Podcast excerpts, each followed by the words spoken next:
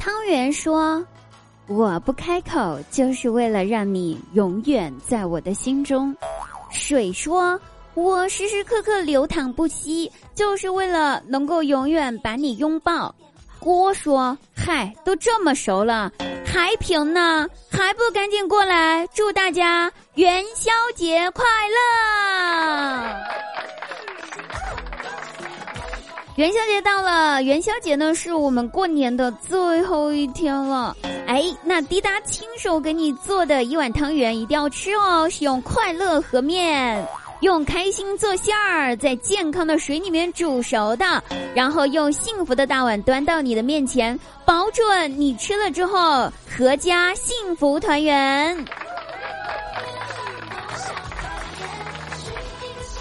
大家好，我依然是像元宵一样甜的滴答姑娘。那每天晚上九点，喜马拉雅搜索“滴答姑娘”进入直播间，为你送上更多精彩节目，等你哦，不见不散。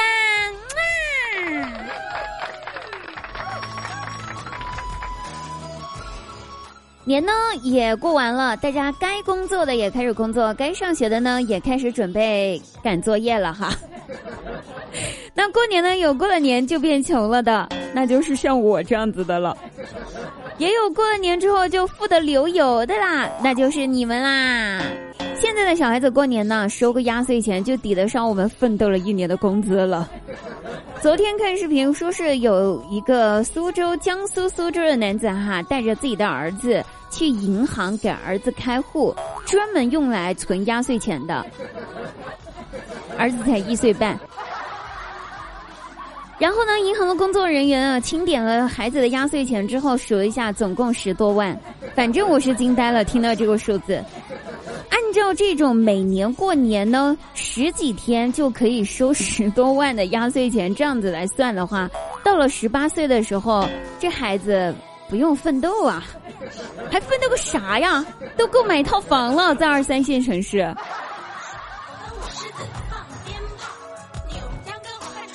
然后我不禁在想哈，我现在重新塞回我妈的肚子里面去，再生下来还有没有用啊？我也不想奋斗了。既然咱们跟有钱人无缘啊，找不到有钱人嫁，这个想法真是特别不实际的啊！还不如自己好好奋斗当富一代哈。那这个想法不实际的话呢，我重新变回小孩儿去挣压岁钱还有用吗？哎，还不行吗？真的是，这样子我也能成为一个小小的奔小康的富一代呀。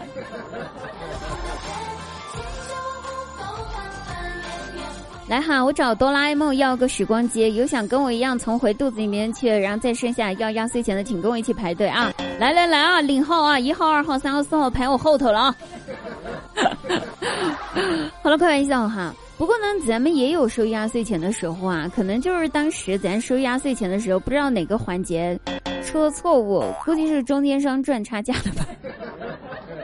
回忆一下哈。总觉得我们的童年跟现在的孩子的童年好像有那么一点不一样啊！真的是应了一首歌：“你的童年，我的童年，好像不一样。”我小时候啊，亲戚长辈给了压岁钱之后，转手我爸妈就拿走了，然后亲切的跟我说：“宝贝呀，压岁钱呢，爸爸妈妈帮你存起来哈，等你长大了之后，我们再给你呀。”然后真的可能是哪个环节，让我丧失了要这份钱的记忆。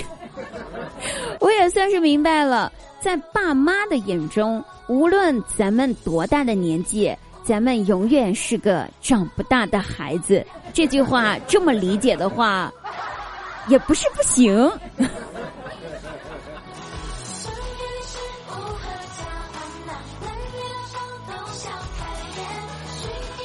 那由于呢，在父母的眼中，我们一直是一个长不大的孩子，所以像孩子一样挨骂，那肯定也是少不了的呀。这不，这几天我妈不知道怎么了，看什么都不顺眼，动不动就把我爸和我我们俩臭骂一顿，骂的是狗血淋头的。晚上的时候呢，我就悄悄的跟我爸说：“我说爸，我妈她不是信佛的吗？”我看人家别的信佛的阿姨呀、叔叔啊，都非常的温柔，非常和蔼，说话都和风细雨的。我妈怎么脾气这么暴呀？哎呦！我爸听了之后回答说：“闺女儿啊，这你就不知道了啊。你妈信佛，但她信的是斗战胜佛，能不报吗？”学到了，学到了，真的学到了！哎呦喂，还是我爸了解我妈呀！果然呢，这个没有白白的这个在一起生活几十年。好了，各位朋友，最后再一次祝大家元宵节快乐！那我们本期节目到此结束啦，晚上直播间不见不散。